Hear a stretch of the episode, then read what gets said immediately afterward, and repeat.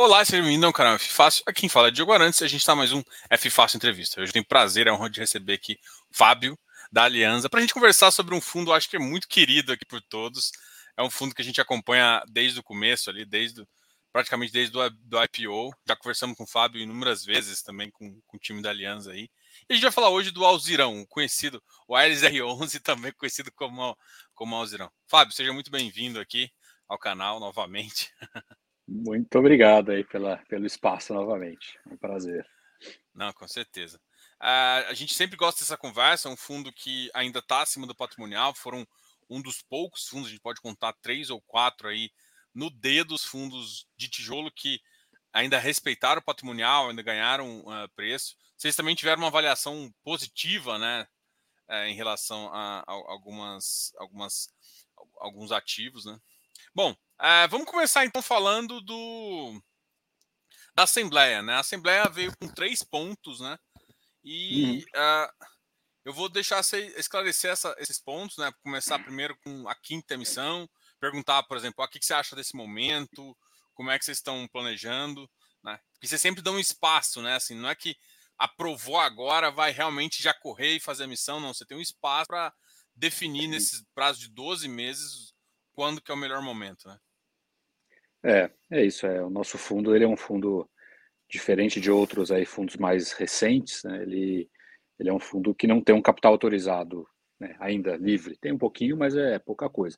É, isso significa que o gestor não pode colocar uma oferta né, sem, sem aprovação. Tem muitos fundos que têm lá 2 bilhões, 5 bilhões de capital autorizado, e aí até aquele montante o gestor pode colocar quando quiser, quanto quiser, né, de novas cotas, sem, sem precisar aprovação. E o LZR não. O LZR é um fundo que tem um capital autorizado bem menor. Quando ele foi colocado, foi colocado com um capital autorizado de 300 milhões, né, que hoje em dia já foi ultrapassado há muito tempo. É, mas eram outros tempos, né? Era o nosso primeiro fundo, um mercado diferente, outro tamanho de mercado, tá?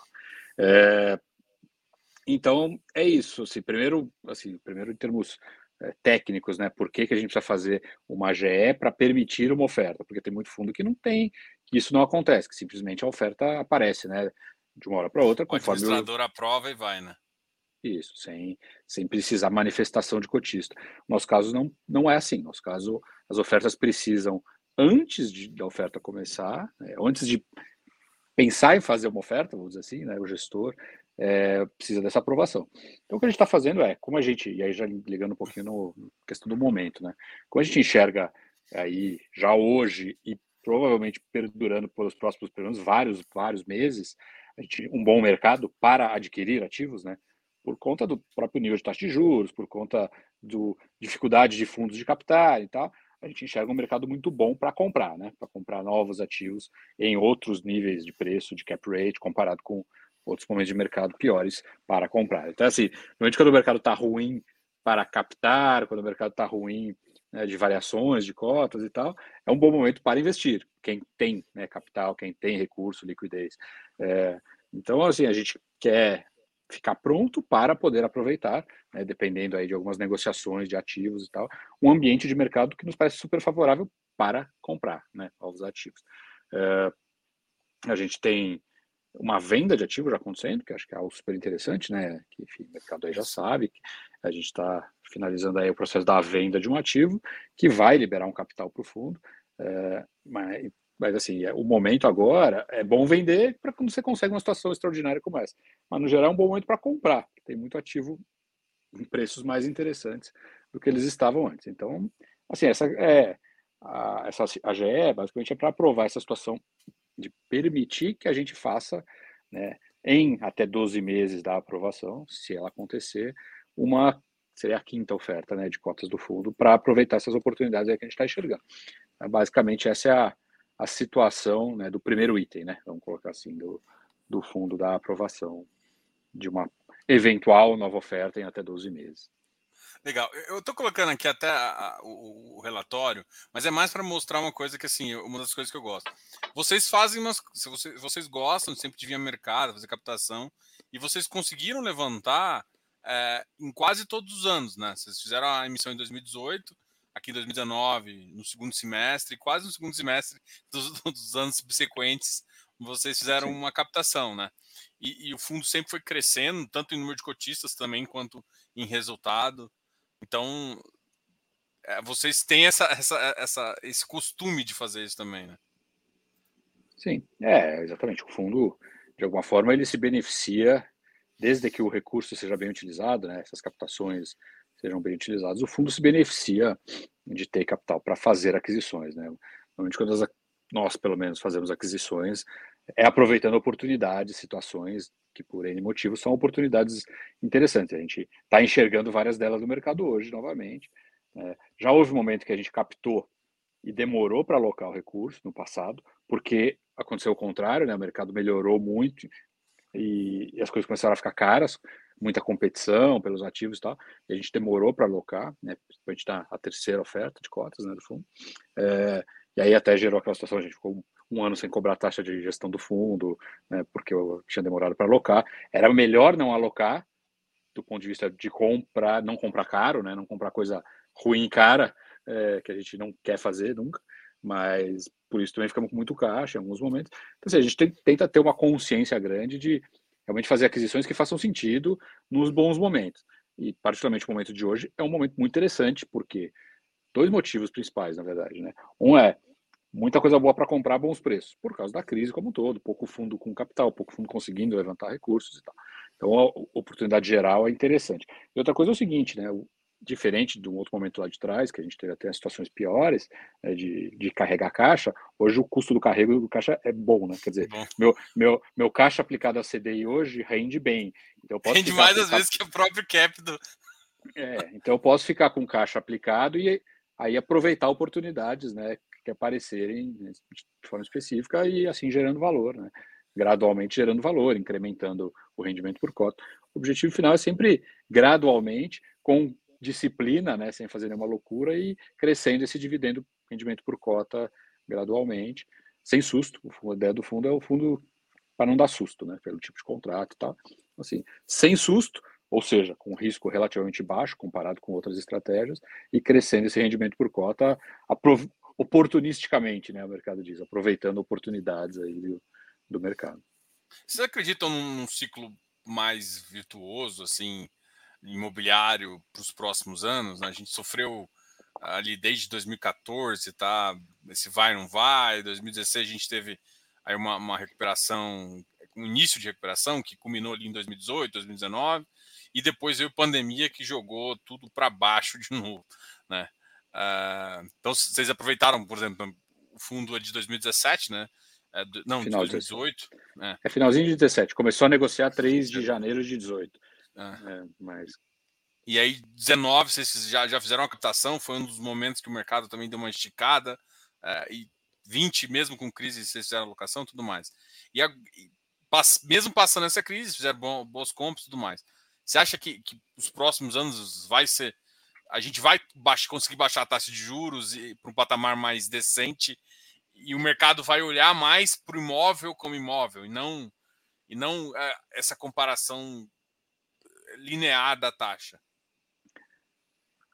Ah, acho que são dois elementos. Primeiro que o mercado está amadurecendo, né? Vai amadurecendo, está amadurecendo. O mercado é muito novo ainda, né?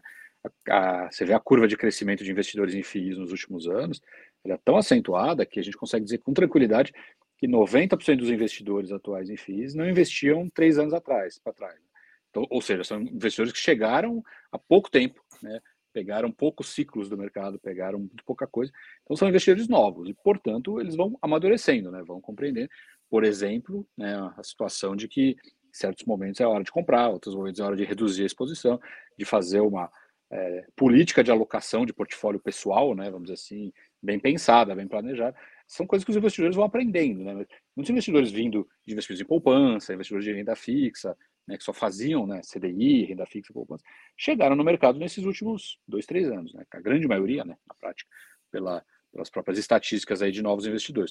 Então, o pessoal está aprendendo né, como lidar com crises, e aí, já meu segundo ponto, é bom aprender mesmo, porque nesse país o que a gente mais tem é isso, né, é estresse, é crise, o pessoal fala, nossa, essa crise é terrível, o que você acha dessa crise?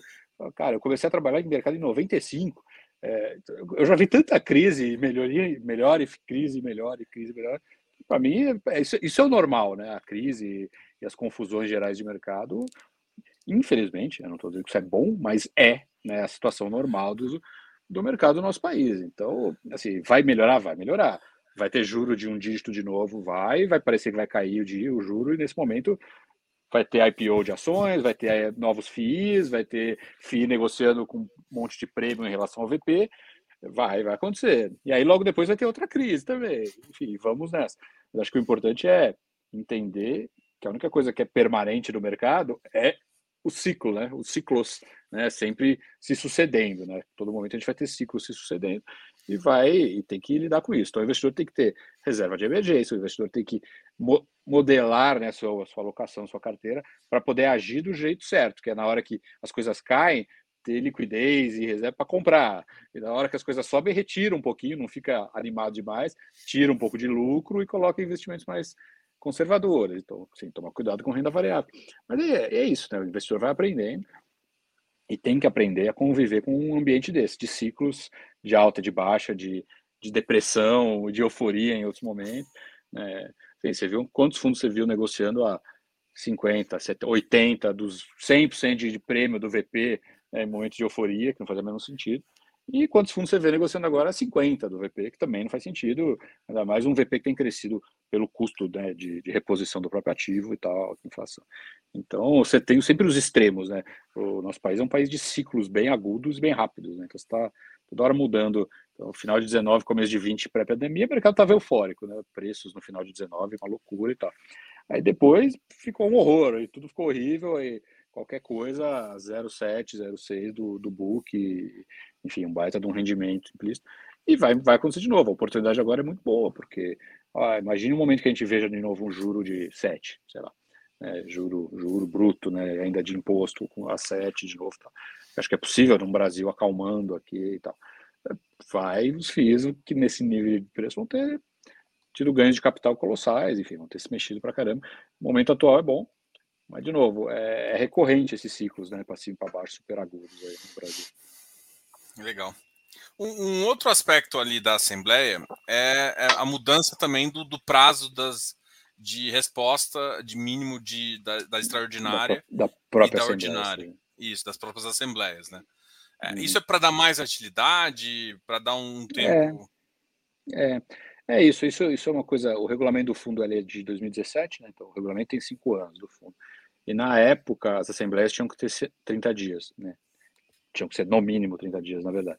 É, e depois mudou um pouco de entendimento da própria CVM. Você passou a poder fazer, chamar a assembleia com um mínimo de 15, menos do que 15 não pode, mas com 15 dias de antecedência você pode. Só que o nosso regulamento fala 30. Você, existem alguns regulamentos que falam convocação conforme a regulamentação. O nosso não, o nosso fala 30 dias, fixo, travado. Então, quando a regulamentação passou a permitir 15, a gente não pode, porque então tem muito fundo que já é conforme a regulamentação, pode fazer com 15 dias. A gente não, a gente ainda tem uma regra do, do escrita no regulamento de forma explícita, que é o mínimo de 30 dias de convocação. Então a gente está querendo só adaptar a lei, é, a regulação moderna, vamos chamar assim, que é permitir fazer com, com 15 dias. E mudou bastante, né, Fábio? Eu acho que vocês começaram, vocês começaram lá em 2017, você já tem mais experiência ainda. E era lento pra caramba, né? Esse processo. Era 30 dias no mínimo porque não tinha. Hoje em dia, com, com, com a gente até estava discutindo antes sobre a Assembleia mesmo, as plataformas hoje. Hoje, pela corretora, você consegue votar, você recebe o voto pelo e-mail, você tem várias é, possibilidades de votar muito mais rápido, você tem que ficar juntando documentação, sem ter que enviar para o escriturador. Antes isso, nem isso era permitido, né? Antes você tinha só. Não, você tinha que ir presencialmente. É, antigamente a Assembleia era presencial, era um evento presencial que ninguém ia, né? Então o quórum era impossível, mas era um evento presencial e com essa regra de 30 dias de convocação, de prazo. Aí mudou, deixou de ser presencial, passou a poder convocar com 15 dias e tal, mas o nosso regulamento fala 30, então a gente não está podendo usar essa ferramenta de fazer uma assembleia mais ágil de 15, de mínimo de 15 dias ao invés de 30. Então, essa é uma adaptação só para isso, para ter essa flexibilidade de fazer uma assembleia mais rápida, que é uma coisa que a regulação permite hoje, mas o nosso regulamento, por ser mais antigo, não, não permitia. Não, legal. O, o último, acho, o último aspecto é a questão de, de, de, potencial de conflito de interesse, né? Que, inclusive, acho que na, na última compra da Fenza, se eu não me engano, Teve, vocês fizeram, só que aí quando vocês fizeram, vocês fizeram específico para aquela operação, não foi? Foi Sim. diferente. Agora vocês estão é aprovando é o regulamento, o, o tema é, todo, né? É, é, é, um pouquinho, é um pouquinho diferente, né? as coisas são diferentes. Aquele, aquela situação da Fenza, que foi finalzinho do ano passado, é, no futuro vai continuar acontecendo, se houverem casos parecidos no futuro. É uma coisa não elimina a outra. A gente está falando de assuntos um pouquinho diferentes, né? Porque uma coisa é a alocação é, da, da, compra de ativos específicos, né? comprar um ativo de verdade é, que tem conflito de interesse, porque você tem o mesmo gestor ou o mesmo administrador, isso vai precisar, continuar precisando de uma aprovação específica, é, dentro do mandato da política de investimentos do fundo. O que, que eu quero dizer com isso? O fundo necessariamente tem que investir 80% no mínimo né, 80% do patrimônio dele, no mínimo, tem que estar investido nos imóveis com contrato atípico, pelo menos 5 anos de prazo de contrato atípico, inquilinos de rating de crédito duplo A ou melhor, enfim, todo um conjunto de regrinhas. Não pode hospitais, não pode indústrias, enfim, tem um monte de regrinhas que é a alocação do fundo, né, a política de investimento do fundo. Isso são, no mínimo, 80% dele. É, para eu comprar um imóvel para o fundo dentro desses 80% da política de investimento e que tem um potencial conflito de interesse, vai ter que ter uma aprovação específica, porque vai ter que ter aprovação dos dois fundos, do fundo vendedor, do fundo comprador, de forma específica, com todos os dados, todo o laudo e tudo aquilo lá. Isso vai continuar existindo num futuro, se houver em caso. Isso não muda.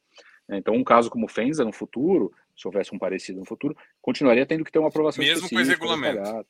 Mesmo com o regulamento. O que a gente está agora querendo fazer é uma aprovação de conflito de interesse genérico, como muitos outros fundos já fizeram e fazem, e alguns fundos já nascem com isso, inclusive, né, no nascimento, no próprio boletim de subscrição, hoje em dia, né, não lá no passado, quando o nosso fundo foi criado, mas hoje em dia, já nascem no, no boletim de subscrição, é, com aprovação genérica para o que não é esse 80%, quer dizer, eu tenho 20% do fundo que está em caixa, por exemplo. Né? Você pode colocar é, no seu FOF, no, no, no fundo de, de é, crise, vocês, pod, ou alguma poderia, coisa assim. Poderia, e mais do que isso, até talvez mais importante, no uso do administrador. O nosso administrador é o maior administrador do mercado.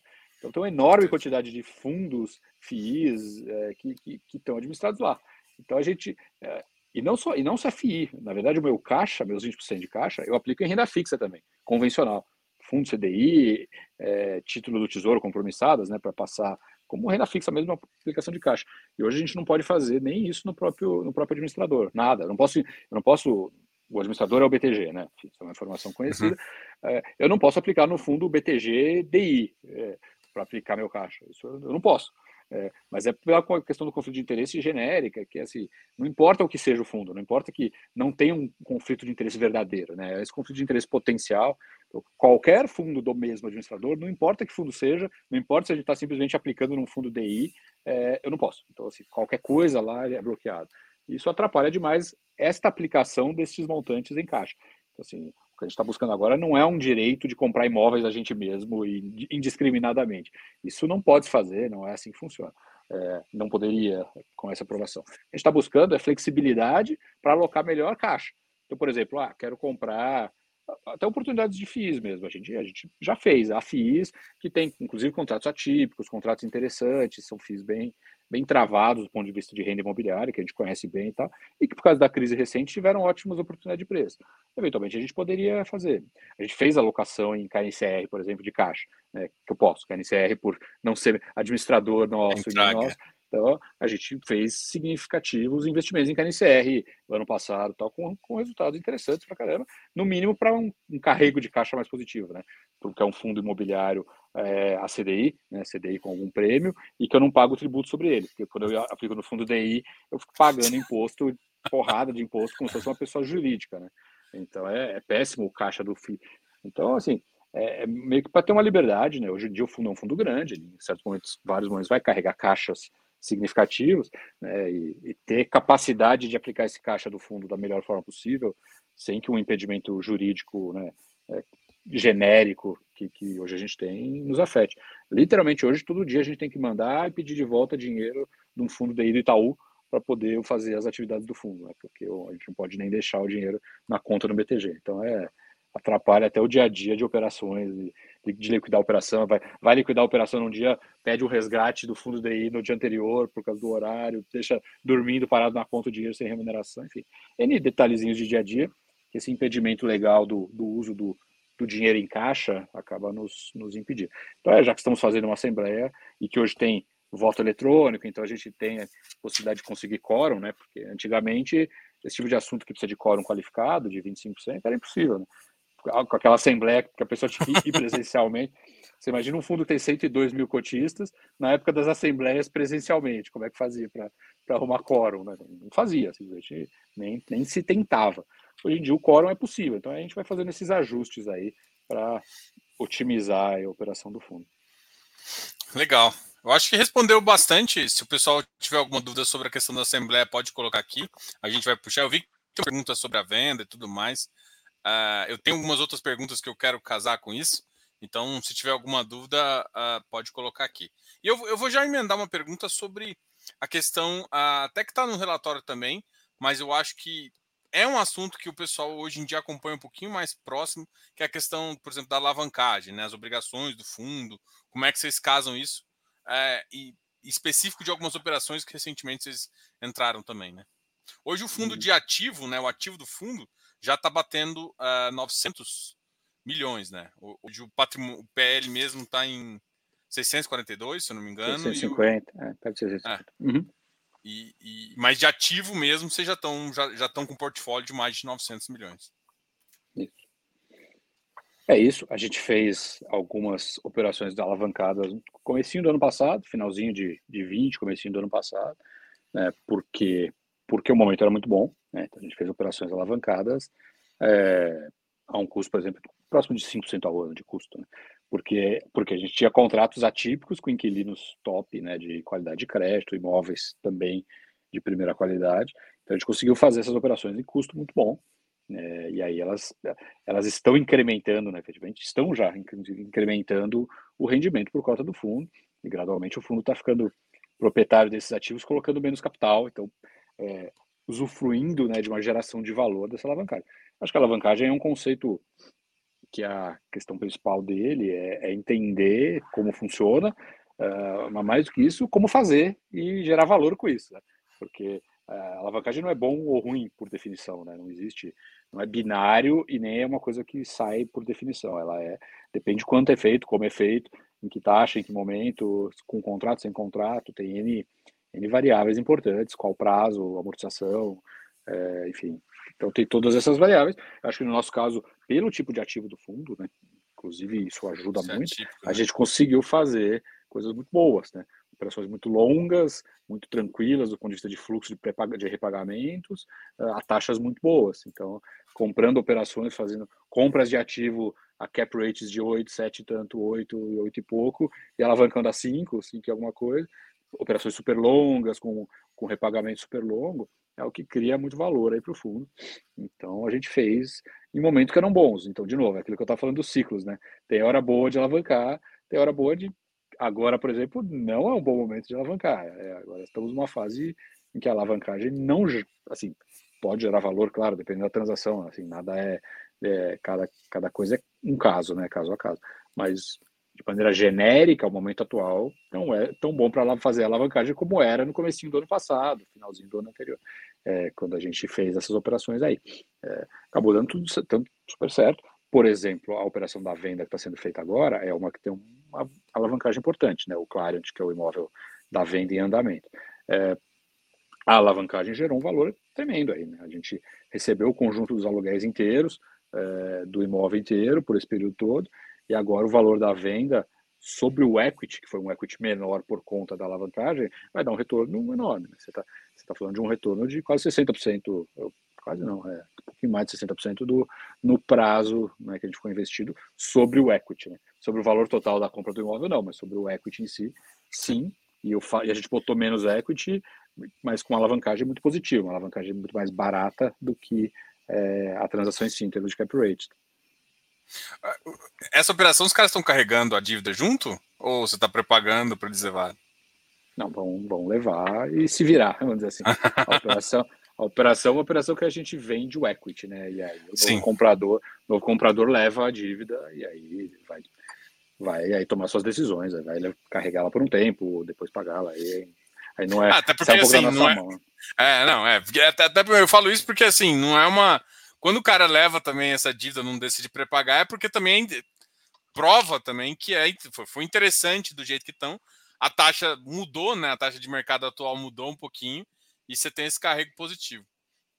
Vocês têm mais ou menos uh, um número de quanto que a alavancagem impacta positivamente o, o, o resultado final do fundo?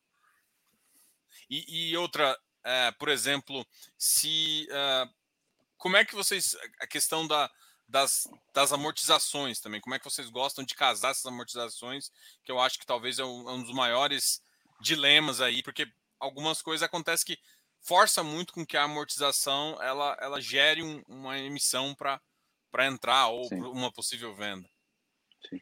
É, a gente não, não faz desse jeito, nunca fez. Acho que assim, quanto a alavancagem gera de rendimento, sua primeira pergunta, é uma conta difícil, tá, na verdade, porque você tem que levar em conta um monte de elementos, que é, é o custo da alavancagem, o aluguel, mas mais do que isso, o fato de que você está comprado em imó mais imóveis do que você teria caixa para fazer, né? Então é uma variável é, diferente. Dá para fazer essa conta, não sei, te falar de cabeça.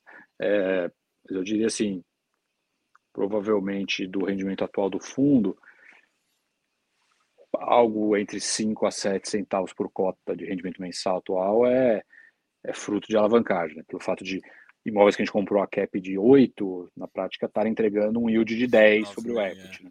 É. Né? É, é, então, assim, fazendo proporcionalmente aí isso e o, a representatividade desses imóveis, eu chutaria algo nessa faixa de rendimento por cota extra, hoje em dia, vir do fato de a gente ter feito essas últimas aquisições com um pouco de alavancagem.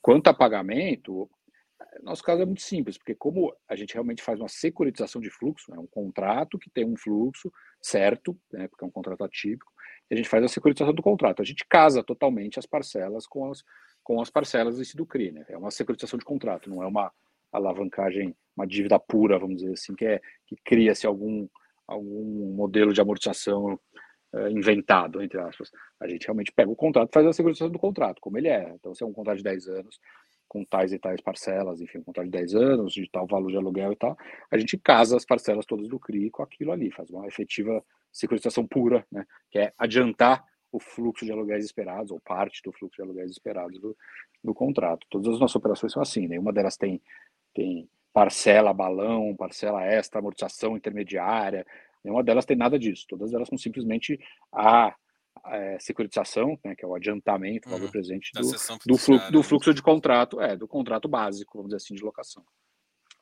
Legal. Uma das coisas que eu acho que, que a gente que, que, faz sentido, inclusive é uma pergunta aqui, é a questão de giro de portfólio, né? É uma coisa que vocês começaram a fazer agora, a pergunta exatamente não é. A pergunta é assim: se a pergunta da, da, da Juliana aqui, é, se a venda ainda sai, o fluxo já sai esse, esse semestre ainda. Uh, e como é que vocês como é que vocês pensam novas novas oportunidades, né? Como é que vocês enxergam essa, essa esse, esse giro de capital? Quão importante isso é, vamos dizer, com um, um portfólio uhum. igual o de vocês? Isso é bem importante. Eu acho que isso é bastante importante. É, faz parte da faz parte da estratégia. Em vários momentos no passado a gente mencionou que um dos elementos importantes que a gente olhava nos imóveis quando a gente os escolhia era a qualidade imobiliária deles. Qualidade imobiliária quer dizer um monte de coisa diferente, né? Assim, não é um não é uma coisa única. Eu acho que qualidade imobiliária tem, gente que acha que qualidade imobiliária é o prédio ser espelhado bonito ali na Faria Lima. Isso é também, mas não é somente isso. Né? Imóveis têm diversos tipos de uso, diversos tipos de preço, diversos tipos de vocação, né, que a gente chama, questões de zoneamento, mudança de vocação, é, desenvolvimento da cidade, regiões que ganham valor e perdem valor, um monte de coisa precisa ser vista, né? E a gente sempre olhou muito para esse tipo de coisa. Então, assim, nossos imóveis, usualmente eles vêm com bons contratos, com bons inquilinos, contratos atípicos, né, com bons inquilinos, mas praticamente todos com uma visão de ganhar valor no longo prazo no imóvel por serem regiões de desenvolvimento da cidade, para a universidade está crescendo, onde está mudando o tipo de uso para usos mais nobres, usos mais valiosos e tudo isso. Então, assim, e que aí tem questão de localização de metrô, questão de zoneamento, tem um monte de situações, né? Estarem avenidas e não na rua intermediária, porque o negócio imobiliário ele é muito específico, não existe nada, assim, não existe receita de bolo super genérica, né? Literalmente, às vezes um imóvel de um, de um lado da rua vale uma fortuna e do lado de lá da rua não vale nada porque o zoneamento mudou, o zoneamento do outro lado é diferente. Tá na mesma, praticamente na mesma rua, um imóvel a 100 metros de distância do outro, um vale muito, tem muita liquidez, e o outro não vale, porque o zoneamento é outro, aí você não pode usar para residencial, para isso, para aquilo. Então, assim, negócio imobiliário ele é muito específico, cada imóvel é uma coisa super específica. Né? Então, tem que se olhar localização, formato, zoneamento daquela região, tem metrô perto, não tem metrô perto, como é que faz isso, tem tá perto da estrada para o cara fazer logística, não sei o que. Assim, cada imóvel é uma coisa. Mas os nossos sempre tem uma tese por trás de por que, que aquilo ali no longo prazo vai, vai ser valioso, vai ser mais valioso do que a gente comprou. Então não é só para coletar aluguel que a gente está comprando nossos imóveis, é também para ter uma valorização do imobiliário ali. Então, eu acho que casos como esse da Client, uh, a gente deve ter outros, deve ter mais, é, com toda certeza. É, depende o quão mais perto de fim de contrato vai chegando, porque os contratos são atípicos para os dois lados, né? A gente não pode arrancar os inquilinos dos imóveis se a gente quiser, para mudá-los e vendê-los e tal. Então, quando está num contrato atípico vigente. Então, a gente tem que tomar cuidado também com isso. Mas, assim, com o passar do tempo, conforme o fundo começar, já tem vários imóveis e tal, mas começar a ter mais contratos chegando perto do final do prazo atípico e tal, a gente deve ter mais movimentos desses. Legal. É, é, por exemplo, uma das coisas que eu acho que o investidor acaba tendo uma dificuldade de entender, é, e eu acho que a venda ajuda, e eu queria até falar, fazer essa, essa pergunta para você também, é o seguinte: a venda ela ajuda a destravar um pouco, às vezes, por exemplo, é, da inflação. É, porque você consegue, por exemplo, quando você de fato faz a venda, é uma, uma prova meio que social ali de que aquela de que aquele valor não é simplesmente um laudo, existe uma outra contraparte que também acha que aquele valor, né? Você acha que isso traz essa essa valorização? Ou seja, você fala assim, meu portfólio é muito bom. Aí Sim. alguém fala assim: ah, mas será mesmo? Você fala, pô, meu laudo aqui, não sei o quê. Quando você começa, a, você faz venda, você fala assim: olha, estão comprando inclusive mais caro que o laudo, ó. Então, realmente, esse valor aqui. E, e, e prova outro, traba outro trabalho, né? Que existe uhum. o laudo, existe o que você sabe que vale. Às vezes, ainda o que você acha que vale uhum. é maior do que o laudo, né? Porque eu não vou vender por esse preço do laudo. Eu vendo pelo um preço acima, às vezes. Sim. Ah, eu acho que sim, acho que isso é importante todos os sentidos, né? Tanto para mostrar esse trabalho de identificar oportunidades, né, de valor, de gerar valor para o fundo, assim, com, com compras de imóveis, assim. Se a gente comprou, né, ano passado e esse ano já já existe gente querendo comprar com todo esse ganho, uh, é porque foi comprado já não foi comprado num bom preço, foi comprado uma, já foi bem comprado. Não é que a gente comprou imóvel há 10 anos, ele valorizou, né, por N motivos, é, foi comprado há um ano atrás, né, esse imóvel. Então, acho que esse é um primeiro ponto. E outra questão é, é isso também. Acho que, de alguma maneira, é, mexer com o portfólio ajuda a, a trazer, ou a mostrar, se for o caso, a realidade das coisas, né? O que, que tem ali dentro de verdade, né? O que, que, que quanto vale mesmo que tem ali dentro? Porque tem inflação, tem custo de material subindo, que é o custo de reposição, né? Que o pessoal chama, tem regiões desenvolvendo, regiões piorando, enfim, acontece de tudo. Agora, aquele fundo, fundo fica muito paradão ali com, com, os mesmos imóveis sempre, porque assim, é, o fundo pode, o fundo podia ter recebido uma oferta para vender o imóvel e a gente falar, ah, não quero, quero gastar meu tempo com isso, obrigado, vou ficar aqui com o meu imóvel, recebendo meu aluguel e tal. É, pode acontecer, tenho certeza que tem gestor que faz isso. Mas... Que gera um trabalho, né? Que gera. além de você vendeu, agora você tem que você tem que botar em outro agora. Você tem que não, achar um outro cara comprando bem, né? Gera dois trabalhos. Um de vender, porque vender tem parte de contrato, advogado, documentação, tirar certidões, toda a diligência, tudo isso. Que dá trabalho. A gente normalmente faz esse trabalho para comprar, mas na hora de vender tem que passar pela mesma coisa. Quem está vendendo um imóvel desse tipo, ninguém vai comprar um imóvel desse tamanho sem todo sem esse processo de diligência, documentação, advogados vários e tudo, e laudo e tal. É, e aí depois vai ter o capital para alocar em um outro. Então vai dar dois trabalhos, de vender e de comprar. Mas no final, a gente entende que este é o trabalho, porque vai gerar um baita no valor, vai dar um resultado extra de porra, cinco e tantos reais por cota extra de resultado, além de podermos investir esse dinheiro em um outro imóvel num bom preço de novo, numa, num bom cap e tal. Então, assim, dá um trabalho, mas é um trabalho que é valioso para o cotista, então é importante né, ser feito. Então, estamos fazendo, mas assim, de novo, dá um trabalho e acho que é, o pessoal precisa ter na cabeça que vale a pena fazer isso. Acho que gestão ativa não pode ser só comprar, né? É, também. Eu tenho um pouco dessa filosofia também. Ah, eu vou parar só um segundo só para fazer uma, uma, uma, brincadeira aqui. O pessoal tá sentindo falta da sua prateleira. Não sei se você lembra. Essa prateleira é muito famosa, cara. É, o problema. O problema da prateleira é o seguinte: a, a internet lá na prateleira, nada, a prateleira não está funcionando. Então eu estou fazendo, estou fazendo lives, fazendo papos assim na sala, porque a, a internet lá do escritório está ruim. Infelizmente a prateleira não, tá, não tem aparecido ultimamente. Não tem, eu acho que o pessoal está sentindo falta dela. Aqui, Aqui tem minha churrasqueira, se quiser ver minha churrasqueira, tá ali. Ah, aqui, legal. O visual aqui é churrasqueira, não prateleira, mas mas é por isso, porque a internet lá não tá boa, felizmente. Legal. O, o Luiz aqui falando, ó, fiz minha parte, juntei a família inteira e ajudei o pessoal a votar. O pessoal já tá. É isso, né? Muito, quem, quem muito obrigado. Quem falou para investir. Ah, essa aqui é uma, eu acho que é uma pergunta que vocês vão começar a receber também, né? É, e parte dela, eu acho que você até já respondeu que hoje para você assim, não que você vai você pode sentar no caixa, né? Mas hoje tá mais tranquilo, né? Quando você venda com uma taxa de 12%, que, pro, que mesmo com os 15%, uma taxa, um imposto de renda real da, do, de empresa, ainda, ainda normalmente marca o cap de tijolo atual, né? Mesmo alavancado é. ainda. É, é. quanto, seria, quanto seria a renda do fundo sem imóvel da Clariante? Então, só, só para entender, hoje a renda do dinheiro dá mais do que um imóvel. Eu queria é, que você falasse também quando você pensa em alocar, você já tem já uma coisa em vista? É, ou vocês estão eu, eu diria, querendo aproveitar? Eu diria que sim, a resposta dessa pergunta é, é, em duas etapas. Né? No primeiro momento, o fundo vai passar a ter caixa né? aplicado no CDI, né? aplicado, ou aplicado num fundo, é, eventualmente um KNCR, que eu mencionei um pouco. Tal. Enfim, mas em algum FII, é, eu diria de baixo risco, e CDI, renda fixa tal. Normalmente a gente vai ter caixa. Né? É, e aí a gente vai buscar alocar, aí faremos uma distribuição extraordinária, obrigatoriamente, né? a gente terá que pegar esse lucro extra e distribuí-lo para os cotistas de forma extraordinária, né? um valor bem grande. É, e aí vamos entrar num, depois num, num, rendimento mensal normal, mas com mais caixa, né? Menos um imóvel, mas mais caixa. Só que no primeiro momento, como você bem falou, é, a gente está vendendo o imóvel num cap né, implícito bem inferior ao que vai render o caixa.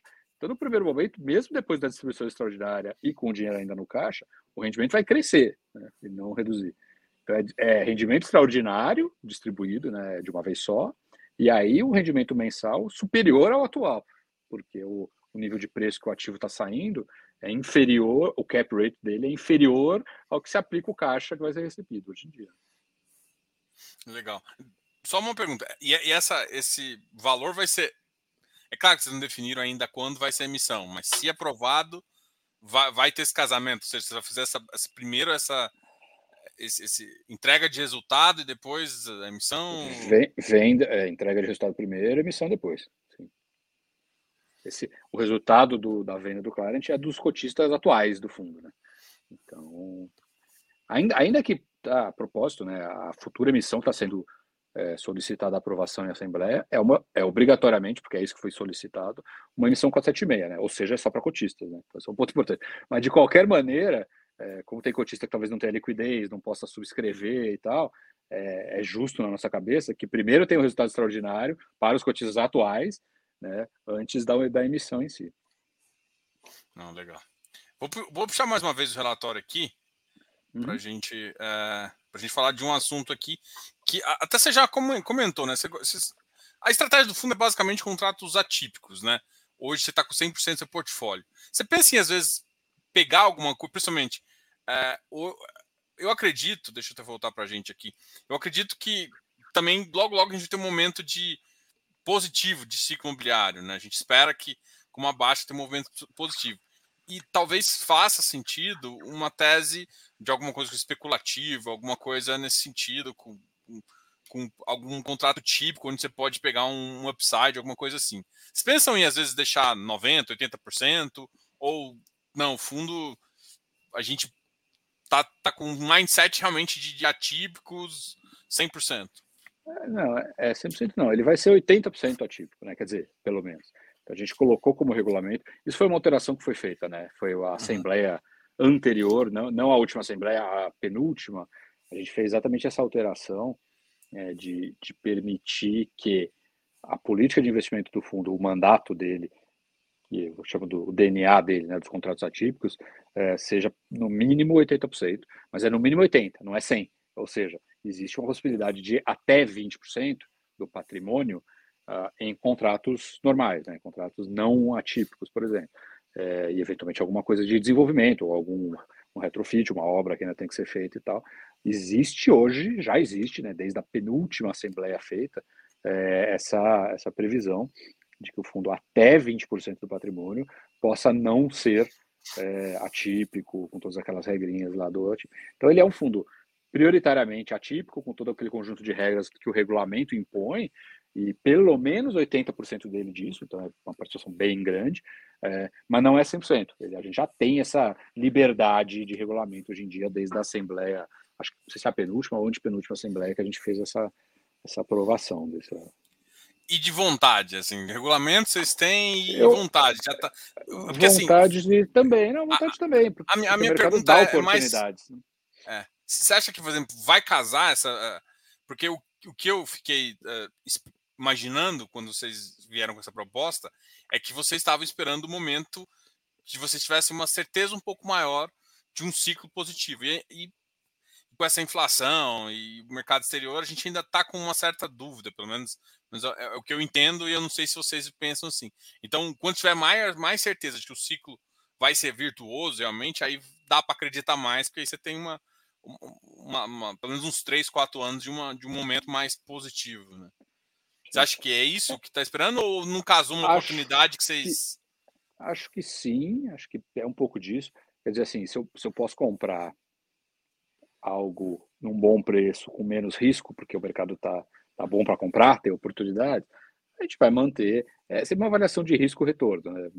Acho que há momentos em que comprar algo que seja típico, que dependa eventualmente de uma reforma, de um retrofit, de um, de uma expansão do imóvel para gerar mais valor e tal, que isso seja feito quando fizer sentido correr esse risco, né, do ponto de vista de retorno. É, se hoje eu puder comprar um contrato atípico num sale back com uma boa empresa, como são os casos né, normais do LZE e tal, é, eu por hora vou preferir ainda manter nisso, tá? fazer esses assim, não é, não, a gente não está morrendo de vontade de fazer algo agora, né, entre aspas, mais especulativo, né, mais desenvolvimento e tal, é, apesar dessa hoje de ter alguma liberdade de regulamento pequena, porque pouco isso, pouco de incertezas no radar aí, e o, o nível de retorno que a gente está conseguindo enxergar de, nas oportunidades né, que estão aí no, no pipeline, né, no, no, no mercado hoje, é, nos atípicos está muito boa, né? A gente está começando de novo a ver um monte de transação aparecendo, já falando de novo em cap rates de 9, 9,5, 10 até e tal, é, que até o começo do ano passado, a pessoa falava era 7, 7,5, 7 nada, tá? Então, assim, mercado criou melhores oportunidades nos atípicos também, né, com, com a crise aí, o mercado ruim recente. Então, provavelmente ainda é hora da gente se manter no nosso foco e aproveitar oportunidades de pegar, jogar atípico para dentro, a cap de 9 e pouco de novo, é, com bons inquilinos, contratos longos, né, novos contratos longos, né, para também estender aí o prazo médio da, de carteira do fundo tal, é, nos parece a melhor uso de capital hoje em dia. É. Legal. Vou puxar aqui de novo o relatório, uhum. que é a questão da, da, da, localização. Né? Hoje vocês estão 77% na Grande São Paulo, 9%, pensando no estado todo, vocês estão com mais de é, 86% no estado de São Paulo e 14% no Rio. Né? Então, basicamente, vocês, vocês estão só em São Paulo. E as outras regiões, como é que vocês encaram essa, essa, uh, essa diversificação? Né? É, é, o foco de vocês manter em São Paulo? É, vocês já começam a olhar. Porque, assim, é, uma coisa, o, fundo está em ativos, em termos de ativos, já está com 900 milhões, né? Então você começa a poder pensar em alguns outros ativos. Né? Pelo menos em alguns segmentos, né? Eu acho que talvez tem segmentos que é mais fácil sair de São Paulo. De lá talvez seja mais difícil. É, o varejo também eu acho mais complicado e tudo mais, né? É, como é que você, como é que tá essa, essa, esse pensamento de diversificação geográfica? É, é, acho que assim também depende de oportunidade. A gente não tem uma, uma regra rígida de que não pode fazer fora de São Paulo. Uh, por outro lado, a gente acha que, principalmente em momentos que o mercado está melhor, talvez não exatamente hoje, mas em outros vários momentos é, dos últimos anos, que, o mercado não precifica direito. Quer dizer, é, eu não acho que faz sentido comprar. Se, eu tô, se o mercado, vamos dizer assim, de transações em São Paulo, de logística, tá um cap rate de 7, é, em algum momento de mercado, você vai comprar logística num estado no norte do Brasil por 7,5. Não, desculpa, o prêmio né, para ir para outras regiões deveria ser superior. A gente acha que em muitos momentos de mercado, o mercado precifica mal, porque o pessoal está querendo comprar, captou, precisa, precisa, comprar, precisa crescer, precisa fazer. O pessoal acaba. É, o mercado fica competitivo e a, e a precificação fica equivocada. A gente não quer correr riscos a nossa visão é, é simples: é um ativo em São Paulo, uh, ele é menos arriscado do que um ativo em outro lugar. Ponto final. Eu, então, eu, eu tenho que fazer essa análise e fazer essa precificação de forma adequada. É, e eu acho que o mercado não faz isso bem. E aí a gente acaba sendo pouco competitivo fora de São Paulo, vai, vamos dizer assim. Quando a gente tenta colocar ofertas, que a gente coloca ofertas e participa às vezes de negociações é, de ativos fora, muitas vezes a gente fica pouco competitivo, a gente perde né, as negociações, porque tem gente disposta a fazer preços que a gente não, não tá. É, acho que é um pouco, pouco questão de precificação. E, claro, também faz sentido que somos de São Paulo, né? Estamos aqui, conhecemos aqui, então é mais fácil, de alguma maneira, de conhecer os mercados, porque tem aquilo que eu estava mencionando antes também, né, que acho que é super importante, que é que o negócio imobiliário, cada um é um, cada um é super específico, cada um é super regional. Então, conhecer né, as regiões, para onde está crescendo, para onde não está crescendo, para onde está melhorando, para onde está indo o metrô, para onde, onde o zoneamento é assim, é assado. É, todas essas questões, elas são super importantes na análise imobiliária e a gente conhece delas de São Paulo melhor do que de outros lugares, que somos daqui, né? Então conhecemos o mercado aqui há muito tempo. É, então acho que juntando o conhecimento de mercado que ajuda a analisar com o fato de que eu particularmente acho que o pessoal precifica errado é, as coisas por localização, o pessoal fala, não, contrato atípico com não sei quem. Um contrato típico não sei quem, em São Paulo, contrato típico não sei quem, numa cidadezinha pequenininha no interior, não, é, não deveria ser precificado igual na nossa cabeça. Só que talvez o mercado não concorde muito com a gente, então a gente vê aí muito negócio acontecendo a gente acaba perdendo, a gente acaba ficando menos competitivo. Então, acho que assim, existe uma tendência forte por um conjunto de motivos da gente costuma ter sempre uma exposição bem maior a São Paulo do que qualquer outra coisa. Tá? Isso é, é um fato. Legal. E em termos de segmentos, né? Uma, uma outra. Hoje, ainda os segmentos estão 55% em lajes, galpões estão 19%. O que, que você acha que. Porque, assim, uh, teve um momento ali atrás, ali em 2020, é que, que as lajes, elas realmente. É, teve uma super demanda, inclusive de fundo imobiliário, né? Os imobiliários cresceram muito, e aí o preço de algumas lajes ficou bem equivocado. E foi difícil alugar. Alguns gestores também tiveram problema em locação, porque foram tentar esse segmento, esse segmento tinha disparado. Então, o que, que? Eu acho que agora deve ter dado uma equilibrada um pouco maior né, nessa questão. É, lajes no mercado real voltou a crescer e no mercado imobiliário ainda estão bem descontada, né? O que, que você acha? Que, aonde está a oportunidade? Data center também é uma tese, a gente, até que foi uma das que vocês trouxeram, que me chamou muita atenção. A gente acompanha uh, o mercado de REITs, o pessoal está comprando muito. A gente vê umas movimentações em telecomunicação de expansão no Brasil inteiro e tudo mais, fazendo o debênture, fazendo várias questões assim. E, e o que, que você acha hoje que, tipo, cara, esse segmento aqui é, provavelmente vai crescer bastante na nossa carteira? É, qual segmento hoje que são e aí eu vou uhum. aproveitar e perguntar sobre o de data center mesmo, né? Até porque existe uma expectativa grande do, do fundo, do seu fundo uhum. Aliança Realty virar um, virar um fundo eh, negociado e não negociado, um fundo é. dentro da Aliança. Né? Sim. É, acho que assim, a nossa ideia é ser multi-ativo, né? Ser, ser, ser híbrido e híbrido de verdade, com vários tipos de ativo dentro. Eu acho que é, então, assim, pessoal deve esperar realmente variedade, né, do ponto de vista de tipo de ativo, dentre os que o regulamento permite, né, dentre os que a gente gosta e conhece. É, e assim, o data center, com certeza, só pode crescer, na verdade, porque só tem um ativo hoje, né, então vamos crescer. É, mas, mas brincadeiras à parte, faz parte do plano muito. Eu acho que está acontecendo uma coisa legal com o Data Center, é, que eu comparo um pouco com que aconteceu com o mercado de logística depois de 2005, 2006, né, que começou a aparecer players profissionais, fundos interessados, e aí os inquilinos ou as empresas que precisavam daqueles ativos né, de logística lá atrás começaram a terceirizar, começaram a fazer seu leaseback, começaram a fazer BTS, né, os build suits, começaram a, ao invés de botar o próprio capital para fazer os imóveis, deixar os imóveis com investidores e só pagar alocações. Com o data center no Brasil, aconteceu uma coisa parecida. Não tinha fundo para isso, não tinha players focados nisso, então as empresas fizeram os próprios. Os bancos, as seguradoras, a empresa de cartão, a B3, é, empresas de telecomunicações dos mais variados tipos, é, um monte de gente de comércio eletrônico, né, as empresas de cloud, né, de nuvem, de armazenamento de dados, todo, é, todo esse pessoal foi fazendo, fazendo investimento no Brasil gradualmente com capital próprio, porque não tinha fundo, né, como tem nos Estados Unidos. É, parecido com o que foi o mercado de logística no Brasil antes de 2005, 2006. E agora está mudando, então o pessoal está fazendo, está procurando BTS, a gente está discutindo leasebacks e tal. Então, assim, a gente tem convicção de que devagar, mas esse mercado vai ser um mercado que vai estar presente em FIIs, né, cada vez mais. E a gente vai estar presente nisso, porque a gente já começou, já está estudando isso, já tem gente é, especialista dentro de casa acompanhando, já tem um ativo e o veículo, né, o fundo. Então, com certeza, esse é um, esse é um assunto que teremos novidades.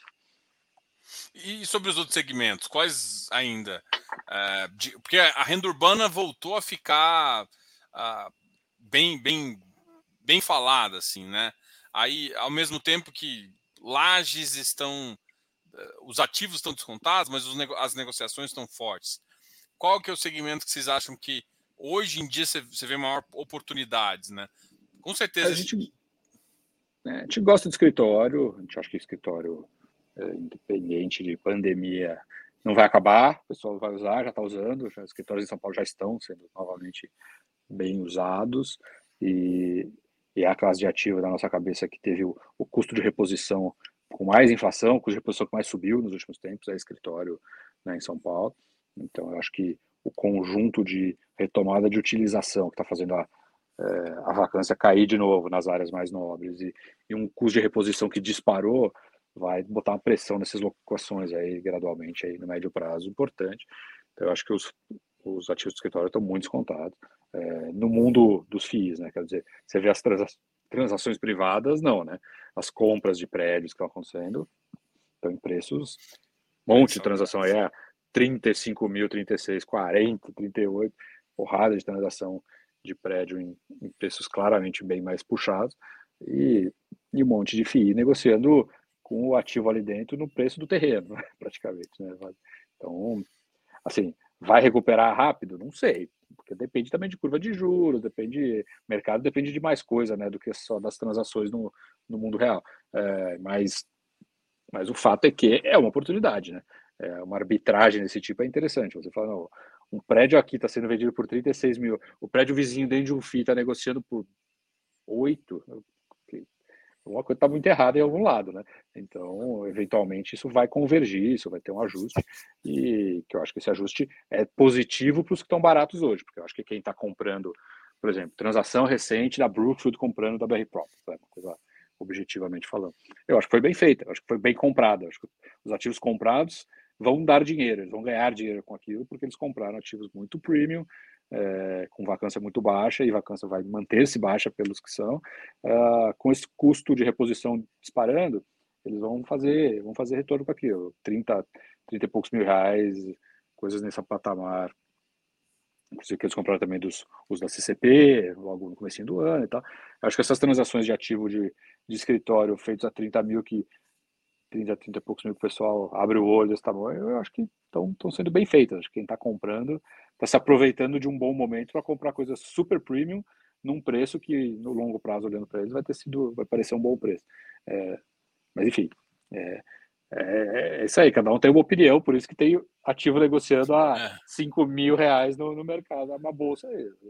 E, mas eu, particularmente, acho que o que está errado é o mercado público hoje em dia, por N motivos, porque o investidor pessoa física quer saber do dividendo do mês que vem, não quer realmente pensar muito nos, nos anos futuros, e porque tem a alternativa da taxa de juros, né? Então, taxa de juros neste patamar, nessa situação atual, acaba pressionando todos os ativos de risco, né? Então todo mundo foge de volta né, para o CDI, para renda fixa e tal. E aí tudo cai, tudo fica meio largado, mas no médio prazo essas coisas se ajustam. Né? Você não pode ter um prédio em São Paulo bem localizado negociando num preço, prédio pronto, pronto, inteiro, locado, negociando num preço que você não compra nem o terreno né, de um, ali. Então você vai acabar ajustando. Mas, dentro do Aliança, o que faria mais sentido? Sei lá, às vezes um, um estilo uh, de uma empresa única, é, aqueles ah, prédios menores, tipo boutique, que o pessoal chama, sim, sim, ou algo, sim. às vezes, um prédio não tão grande, mas numa berrine, por exemplo, alguma coisa assim. O que, que faria mais ah, sentido é. Para o fundo? Não, e, e a ISE, especificamente, seria mais casos de monousuários. Não? O Clarent, por exemplo, o Clarent é isso. É um prédio que a própria empresa fez para o seu uso, né, e estava lá no balanço da empresa, ele não precisava carregar o prédio no balanço, podia fazer o sale leaseback. Esse tipo de sale leasebacks, né, que a gente já fez mais de um, é, são, são casos que a gente gosta bastante, porque normalmente, quando é sale leaseback de verdade, dá um preço de entrada muito bom, porque o cara não quer vender caro, pagar imposto de renda sobre a venda, depois ficar com um aluguel caro, que ele vai ter que carregar aquele aluguel. Então, sale leasebacks para valer, vamos dizer assim, puro sangue, né, que o cara realmente está fazendo aquilo para melhorar a estrutura de capital, para melhorar o retorno sobre o capital do empregado dele e uma empresa saudável, são, são muito, oportunidades muito boas de sair com um bom contrato pela renda, que é o que realmente a gente foca, mas ainda assim sair numa base de custo muito boa. Né? É o caso de Clarent agora, por exemplo. Uhum. Não, legal. Fábio, queria agradecer demais esse bate-papo. Assim, acho que a gente conseguiu falar de todos os fundos. Uh, eu queria muito. Uh, a gente a gente volta a conversar em outros momentos aí. E vou deixar você falar as últimas palavras aí, agradecer demais essa, esse bate-papo. Ah, eu que agradeço novamente aí a oportunidade, é super importante para a gente, né? O fundo crescente, o fundo recentemente comemorou aí a, a barreira dos 100 mil cotistas, 100 mil. Né? Então algo super importante para a gente, que a gente ficou super feliz.